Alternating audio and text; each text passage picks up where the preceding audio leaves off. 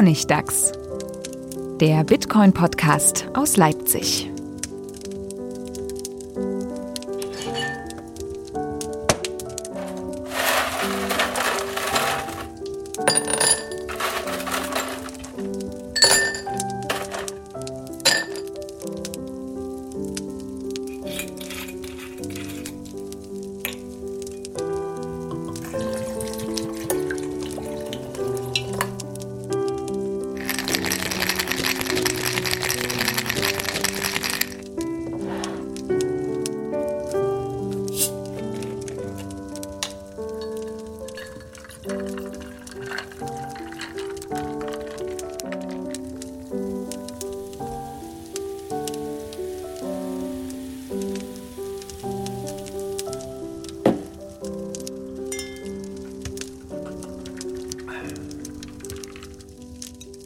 Herzlich willkommen zum äh, Honigtags Nummer 32, dem Bitcoin Podcast aus Leipzig. Dieses Mal mit einer Sonderfolge.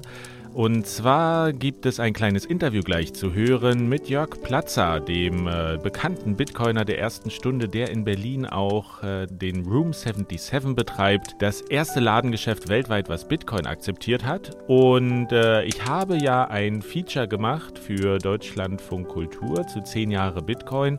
Und in diesem Zuge habe ich mit Jörg ein längeres Interview geführt, konnte aber nur Teile davon für dieses Feature verwenden. Und weil das Gespräch aber ganz interessant war, einfach mal zurückzublicken mit jemandem, der so lange schon sich mit Bitcoin auseinandersetzt und ja in gewisser Weise auch ein Gesicht für Bitcoin ist, weil er ja letztlich in jedem Fernsehstück, was irgendwie Bitcoin behandelt hat, äh, zu sehen war er und seine Kneipe, das Room 77. Deswegen hatte ich mich mit ihm getroffen. Wir haben uns eine halbe Stunde unterhalten. Teile davon habe ich für das Feature gebraucht und den Rest, den gibt es jetzt einfach zu hören als äh, Sonderfolge quasi zu 10 Jahre Bitcoin.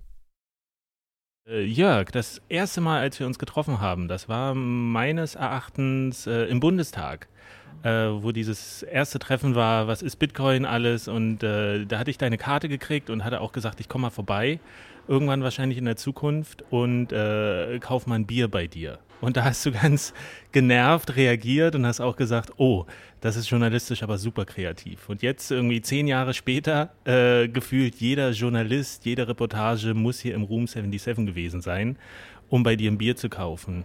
Nervt dich das nicht mittlerweile schon, dass das so reduziert wird, Bitcoin, Bier kaufen und dass du da so der Standard-Ansprechpartner bist? Äh, nö, also erstmal, ich kann mich zwar erinnern, dass wir uns im Bundestag gesehen haben, aber an den Dialog kann ich mich nicht erinnern, äh, wie auch immer.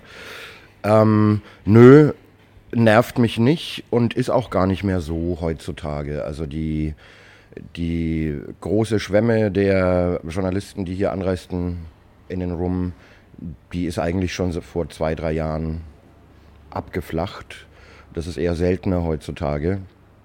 Und der Rum steht ja auch nicht nur für ja, für Journalisten steht er natürlich für irgendwas, was sie nicht verstehen.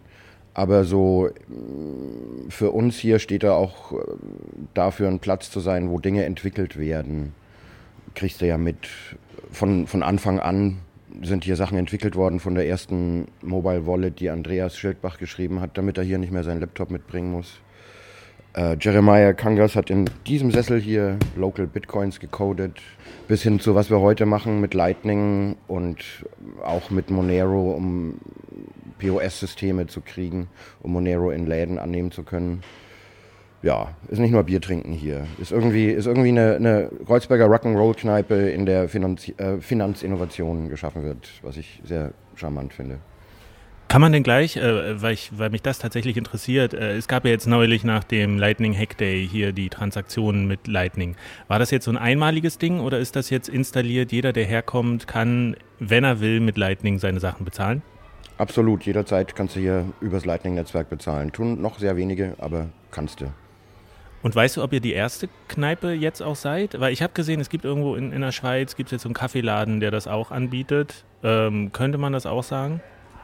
Äh, über den Laden in der Schweiz weiß ich nichts. Äh, Wenn es einen anderen, ein anderes Ladengeschäft, einen anderen Einzelhändler oder gastronomischen Betrieb gibt, dann wüsste ich gar nicht, welche Software die benutzt hätten. Also wenn, dann muss das jemand sein, der der dann den ganzen großen Wurf gemacht hat, sich eine Raspberry mit einem Full Node und einem Lightning Node und sonst das alles installiert hat.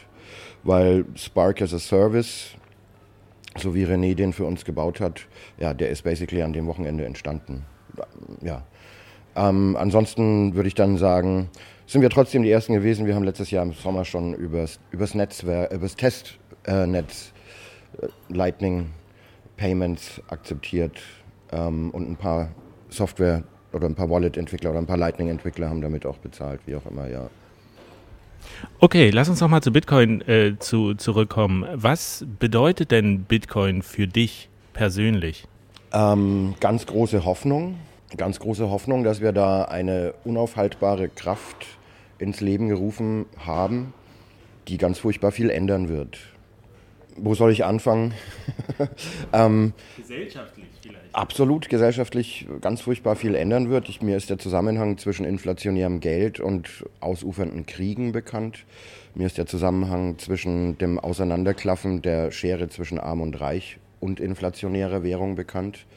Ähm, das allein sind, sind zwei Aspekte des Einflusses auf die Gesellschaft, die ich für unglaublich wichtig halte und für unglaublich großartig und wo ich einfach ähm, ja, begeistert bin, dass ich in einer Zeit lebe, wo das passiert, weil ich halte es wirklich für grundsätzlich einen massiven Einfluss, den Bitcoin auf die Gesellschaft haben wird. Du hast ja dazu auch in Essen im Blockchain Hotel, habe ich das gesehen, einen Vortrag gehalten. Da ging es um Freedom of Transaction. Mhm. Vielleicht kannst du ja noch mal kurz äh, umreißen, was da deine Kernthesen waren. Da ist die Kernthese ganz einfach, dass äh, ich der Meinung bin, Transaktionsfreiheit ist ein Grundrecht, ein Menschenrecht, ähm, was wir nie formuliert haben, wofür nie irgendeine Revolution gekämpft hat, einfach aus dem Grund, weil sie immer gegeben war. Weil wir aus einer Welt mit Bargeld kommen und jeder konnte in jedem Hinterzimmer, wenn es irgendwie geheim sein musste, Transaktionen vornehmen. Und jetzt kommen wir in die digitale Welt und verlieren dieses Recht aufgrund der Technologie, die um uns herum gebaut wird, aufgrund der Technologie, die die Finanzindustrie für uns baut, die die Regierungen für uns vorsehen. Ähm, und diese Transaktionsfreiheit ist nicht nur meiner Meinung nach ein, ein Menschen- und Grundrecht, sondern sie ist sogar ein Supergrundrecht, wenn es sowas gibt, weil ähm, ohne Transaktionsfreiheit fällt es zunehmend schwer, alle anderen Grundrechte auszuüben. Ähm, eine ja, Redefreiheit ist nichts ohne die Freiheit reisen zu können, um dorthin zu gehen, wo ich eine Rede halten will, um gehört zu werden. Und die Reisefreiheit, die sollte ich ausleben können oder ja, die, die sollte ich ausleben können, ähm, indem ich auch anonym meine Reisekosten bestreiten kann zum Beispiel. Das war für die Gründerväter der USA, war das eine vollkommen klare Sache, die, dass die USA niemals entstanden wären, wenn die Gründerväter nicht hätten anonym reisen können. Sie hätten sich nie treffen können, die USA wären nie entstanden. Ähm, also, um es nochmal kurz zu fassen, ich halte Transaktionsfreiheit für die Grundlage anderer Grundrechte und, und es ist einfach furchtbar wichtig, dass wir ja, das Thema thematisieren, dass wir uns dessen bewusst werden und dass wir auch entsprechend politisch und gesellschaftlich das Ding in die richtige Richtung lenken. Würdest du denn sagen, dass Bitcoin tatsächlich ein politisches Phänomen ist? Da gibt es dieses schöne Zitat von mir aus Amsterdam, wo ich sage, Bitcoin ist unpolitisches Geld und von daher war es wahrscheinlich das politischste Projekt, was ich in meinem Leben gesehen habe. Ja, es ist ein absolut politisches Projekt. Das war deine Frage? ja. ja. Naja, aber ich habe auch so ein Paper gelesen, da stand drin der kluge Satz, ähm, allein dadurch, dass das abgelehnt wird, politisch zu sein, formt sich daraus schon eine politische Dimension äh, ganz von alleine. Und deswegen ist es eigentlich sehr einfach gedacht zu sagen, Bitcoin ist nicht politisch an der Stelle. Bitcoin ist äh, vom Protokoll her politisch nicht beeinflussbar. Ich denke, das ist gemeint, wenn man sagt, es ist unpolitisches Geld. Als Projekt ist es der Knüller an ja, Politik. Aber jetzt hast, jetzt hast du ja auch gesagt, äh, es ist so der große Wurf und deine große Hoffnung. Und jetzt sind aber die ersten zehn Jahre Bitcoin ja schon um. Und äh, ich höre ähnliche Hoffnungen und, und Beschreibungen jetzt auch schon seit, seit mehreren Jahren immer wieder von Leuten. Was würdest du denn sagen, was, was hat Bitcoin tatsächlich in den ersten zehn Jahren jetzt schon erreicht? Da habe ich ja so eine ganz ambivalente Antwort, liegt mir auf der Zunge. Auf der einen Seite ähm, saßen wir hier an diesem Tisch in, vor Jahren am Anfang ein paar Leute und haben uns gedacht, nächstes Jahr haben wir die Welt erobert.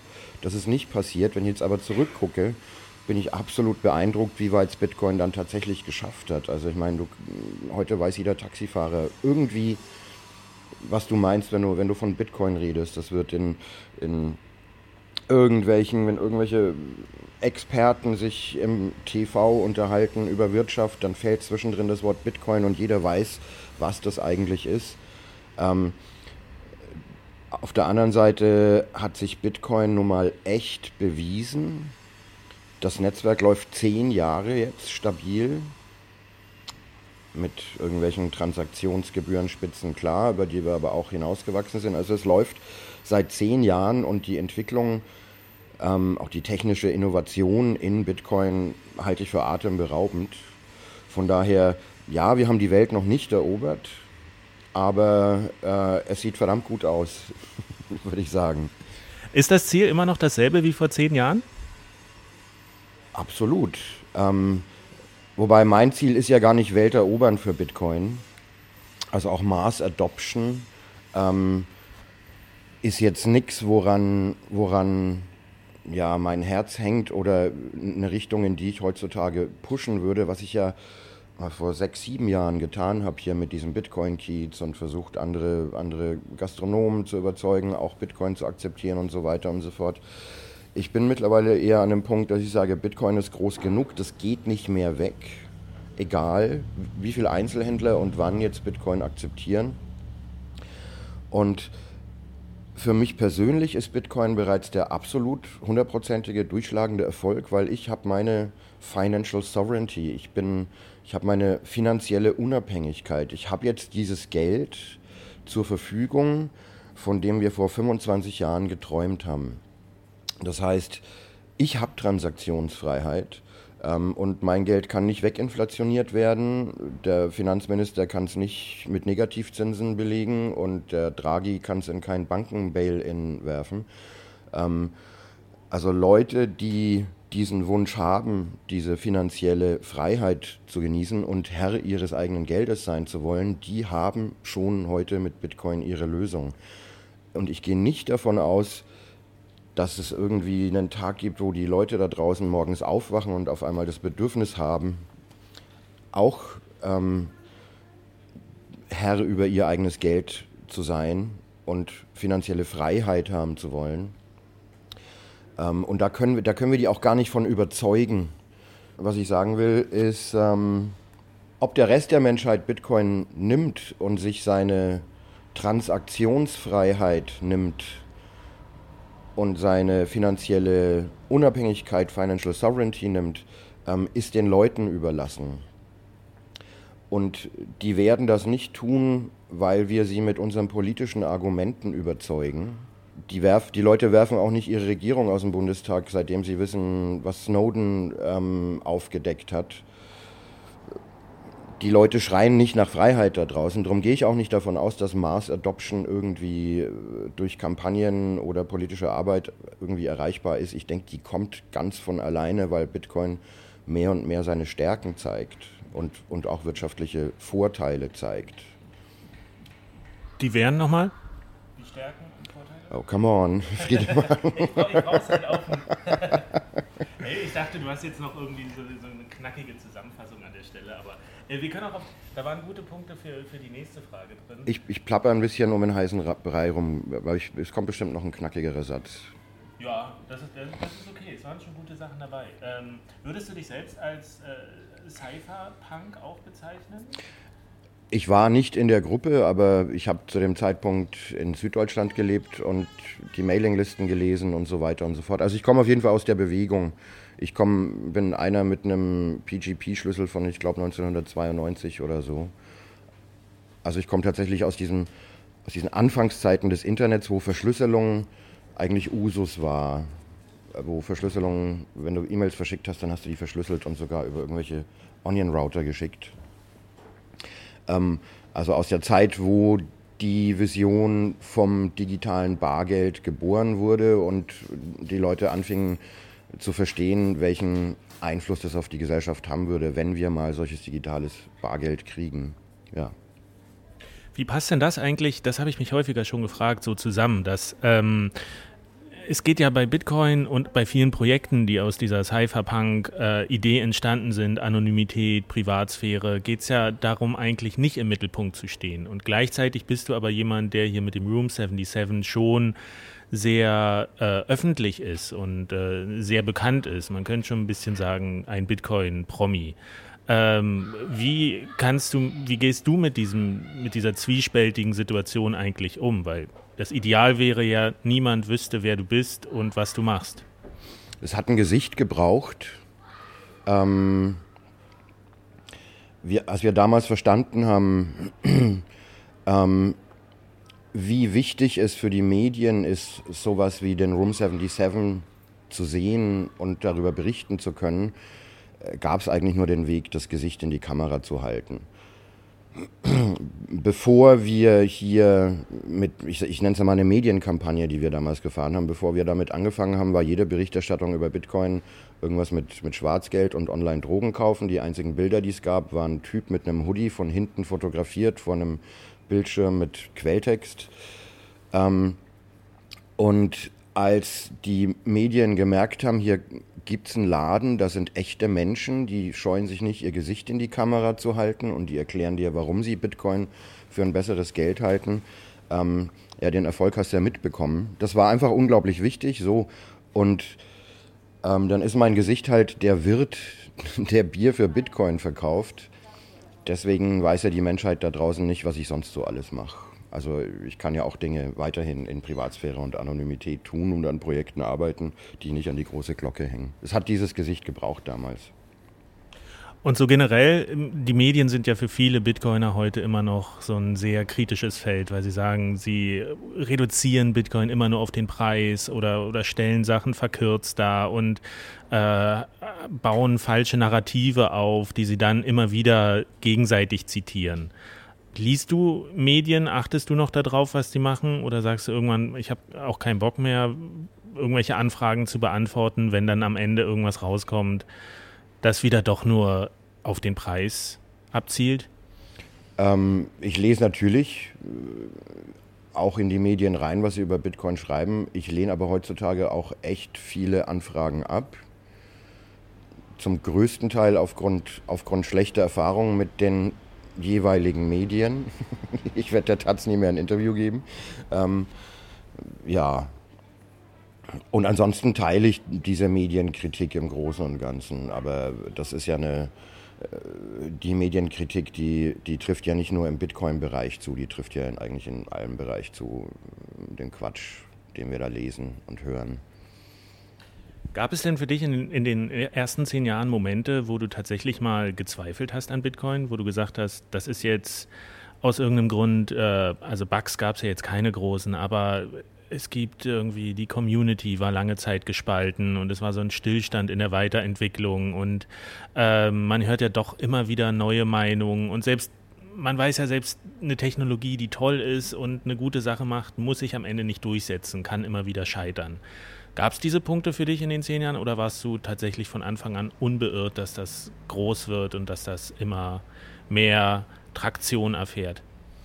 Beides. Ich war definitiv der Meinung, das wird riesengroß. Also Bitcoin hat mich getroffen wie so ein, wie so ein Schlag ins Gesicht, in der Tat, als ich es verstanden habe. Ähm, was war die Frage? Du gezweifelt hast. Achso, ja. Beides. Ich dachte von Anfang an, das wird ein riesengroßes Ding. Hat mich wie ein Schlag getroffen, als ich es verstanden habe und welchen Impact das haben könnte. Auf der anderen Seite habe ich natürlich auch ganz oft gezweifelt, wobei ich dir jetzt überhaupt nicht die Momente nennen kann, wann ich gezweifelt habe. Aber ich habe, definitiv haben wir alle gezweifelt. Ähm, ich weiß auch gerade zum Beispiel gar nicht, wann wir aufgehört haben, Bitcoin ein Experiment zu nennen, weil das war die, war die ersten Jahre, war das so ein absoluter Usus in der, global in der Community, dass wir sagten, it's an experiment. It's a great experiment. Mir fiel irgendwie die Tage auf, dass wir irgendwann aufgehört haben, es ein Experiment zu nennen, aber ich weiß nicht wann. Vielleicht kannst du dich erinnern. Ich weiß nicht, ich, ich äh, höre immer noch von manchen Leuten, dass es ein Experiment ist. Auch weil es immer noch in der, äh, in der Beta-Phase ist und, und vermutlich auch immer bleiben wird. Und äh, dadurch, dass mit Lightning, Lightning jetzt ein neues Experiment noch auf dem Experiment aufbaut. Aber, aber das finde ich interessant, wenn du sagst, du, du, du würdest das nicht mehr so bezeichnen als Experiment. Ja, würde ich in der Tat nicht. Würden wir TCP/IP noch als Experiment bezeichnen? Oder HTTP? Ich weiß es nicht. Ähm es, es, gibt in, äh, in, Mexiko so eine Partei, die heißt äh, Partei der institutionalisierten Revolution. Äh, das erinnert mich so ein bisschen daran. Vielleicht ist es ein Experiment, was aber einfach designt ist, um, um fortzulaufen, um sich immer weiterzuentwickeln. Weil ähm, ich, ich höre manchmal auch Podcasts und da wird über Bitcoin gesprochen, als wäre es ein Produkt. Äh, das kann man noch nicht einsetzen das ist noch nicht fertig, äh, das hat die und die Probleme in der Anwendbarkeit. Und dann denke ich mir oft, man müsste das doch viel mehr als Prozess sehen. Denn jemand, der sagt, ich habe jetzt, ich brauche das jetzt dringend, ich habe den Bedarf, das jetzt einzusetzen, für den ist Bitcoin ja schon fertig. Der kann es schon nutzen. Es ist vielleicht das Risiko, damit umzugehen, Geld zu verlieren, ein bisschen größer.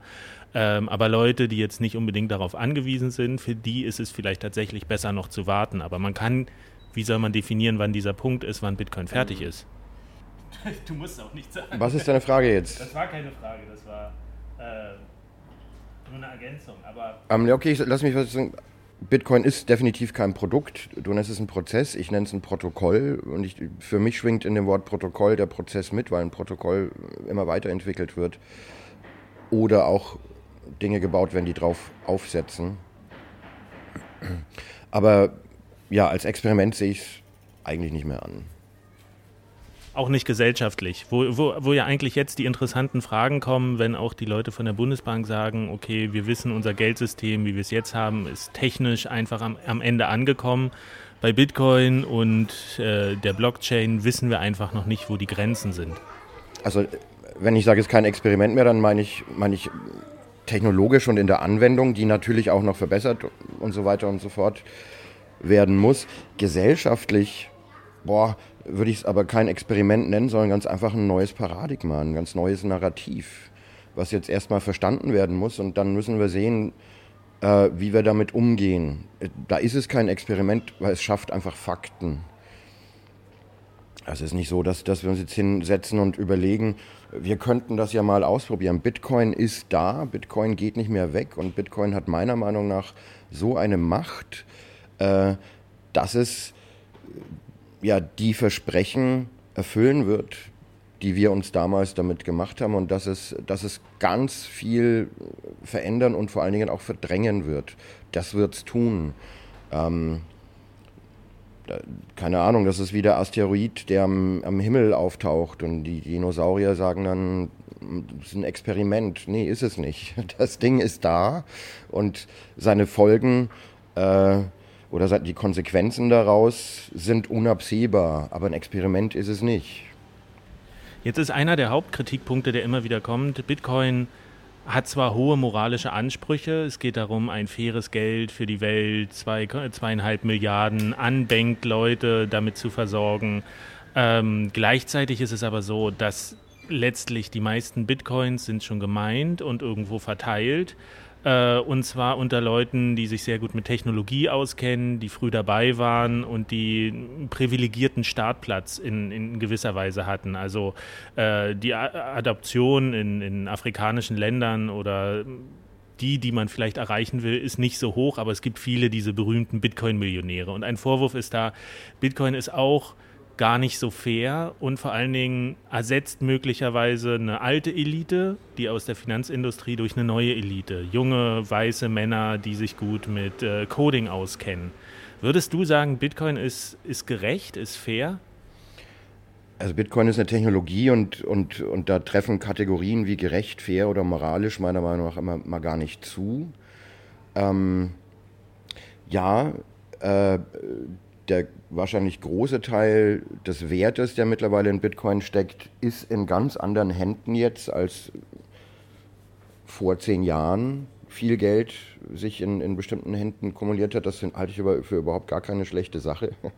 Wenn jetzt einfach äh, junge Menschen, die ähm, erstens kompetent sind und zweitens idealistisch genug, dass sie sich mal äh, auch ohne finanziellen Vorteil sich erhoffen zu können, mit dieser Technologie beschäftigt haben. Wenn die jetzt das Geld haben, statt sag mal, ein paar 70-jährige Konzernvorstände, die schon Milliardäre sind oder so, dann halte ich das für überhaupt gar nicht schlecht. Ich sehe auch, dass diese Leute unglaublich viel von ihrem Geld ausgeben für Projekte, die sie unterstützen aus Idealismus und aus ihrer Ethik heraus. Denk an den Pineapple Fund, zum Beispiel 75 Millionen Dollar. Ich sehe, was die Leute ansonsten so ähm, sponsoren mit ihrem Geld.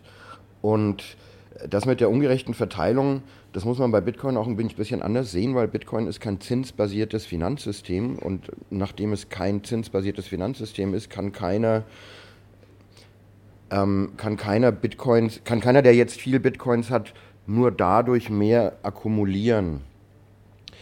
Jemand, der jetzt viel Bitcoin hat, der kann die nicht mal behalten, wenn er nicht irgendwas zur Gesellschaft beiträgt und leistet. Also es gibt kein leistungsfreies Einkommen in Bitcoin, zumindest bislang nicht. Ähm, deswegen wird sich dieses Geld auch mehr und mehr verteilen. Es liegt, äh, es ist in, es ist, es ist in Bitcoin eingebaut, dass es sich eher verteilt, als dass es sich akkumuliert. Okay, aber interessant war auch, äh, äh, als wir in Essen äh, gesprochen hatten oder in deinem Vortrag hattest du auch gesagt, dass es früher ganz am Anfang, als Bitcoin losging, da haben sich alle hier im Room 77 getroffen und haben gesagt, okay, lasst uns am Protokoll arbeiten, über Technik reden, was wir machen können. Und äh, mittlerweile ist es oft so, dass du da stehst und hier sitzen junge Mitzwanziger, die über ihre Tokens, über ihre ICOs reden und überlegen, wie sie die äh, so designen können, dass die BaFin äh, nichts dagegen hat. Und das, da meintest du damals irgendwie ein bisschen nostalgisch, das, das findest du schade, dass sich das so verändert hat. Ähm, widerspricht das nicht ein bisschen dem, dass du sagst, die Leute investieren dann in die Projekte rein, sondern dass schon sehr viele, gerade in Berlin ist ja auch diese Blockchain-Szene sehr groß, dass schon sehr viele einfach versuchen, schnell reich zu werden? Absolut äh, ist das heute so. Ich kann auch nur die Augen verdrehen.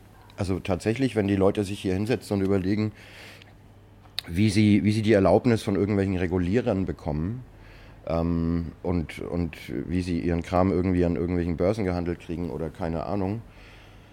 Das ist aber ein ganz anderer Schlag von Menschen als die, von denen wir gerade gesprochen haben. Also ich denke, wir haben gerade von, von Leuten gesprochen, die früh dabei waren und dann das Glück hatten, auch noch zu kapieren, dass sie ihre Tokens, ihre Bitcoins jetzt einfach mal auch behalten sollten. Ich kenne auch ganz viele Beispiele von Leuten, die als Bitcoin ein Dollar wert war, Tausende davon verkauft haben, weil sie sagten, ja, ein Dollar, jetzt haben wir ja 100 Prozent erreicht. Ähm, die Leute, die da heutzutage dazustoßen und, und äh, Altcoins traden oder den nächsten Bitcoin glauben, bauen zu können, da kann ich auch nur die, die Augen verdrehen. Mehr kann ich dazu gar nicht tun oder sagen und mich umdrehen und weggehen und mit jemandem über Bitcoin reden oder über Technologie, über Lightning oder, oder Confidential Transactions, keine Ahnung. Was sind denn so die Sachen, wenn du nochmal äh, zurückblickst, die zehn Jahre, was sind denn wirklich Sachen, die Bitcoin noch nicht erreicht hat? Was so Ziele, die man sich vielleicht auch ein bisschen optimistisch gesetzt hatte oder große Ziele, wo man einfach sagt, das ist jetzt nach zehn Jahren, müssen wir sagen, diese Punkte haben wir noch nicht erreicht? Fungibilität und Privatsphäre die ich sogar auch für, ein, ja, die ich für, für eine größere Herausforderung halte als Skalierbarkeit. Ja, da müssen Fungibilität und Privatsphäre, daran müssen wir arbeiten. Wird auch dran gearbeitet. Ähm,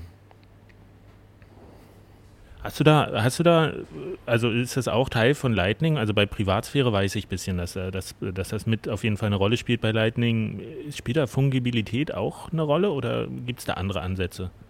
Ähm, Lightning ist ein großartiges Projekt, um Skalierbarkeit zu schaffen, aber erhöht auch die Fungibilität und die Privatsphäre in ganz, ganz hohem Maß. Ganz einfach. Kannst du sehen.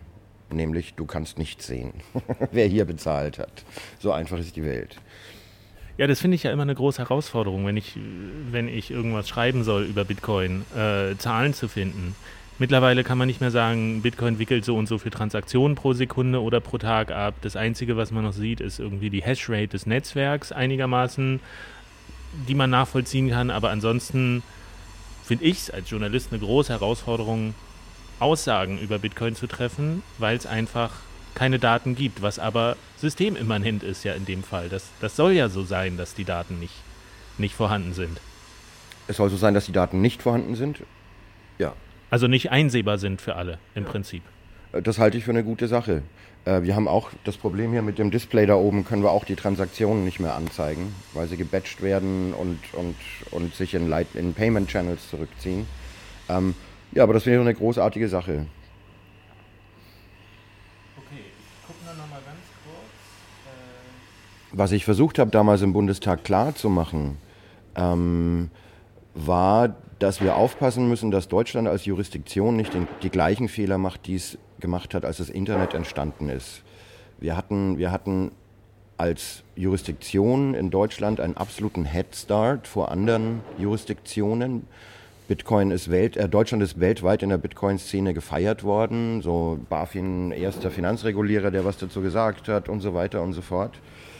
Ähm, mit einer unglaublichen Startup- und, und Developer-Szene hier in Berlin. Jetzt ist, keine Ahnung, wie lange das her ist, sechs, sieben Jahre später. Du hast keinen einzigen Bitcoin-ATM in Deutschland stehen, während sie überall auf der Welt aus dem Boden sprießen und du an Schweizer Bahnfahrkartenautomaten Bitcoins kaufen kannst.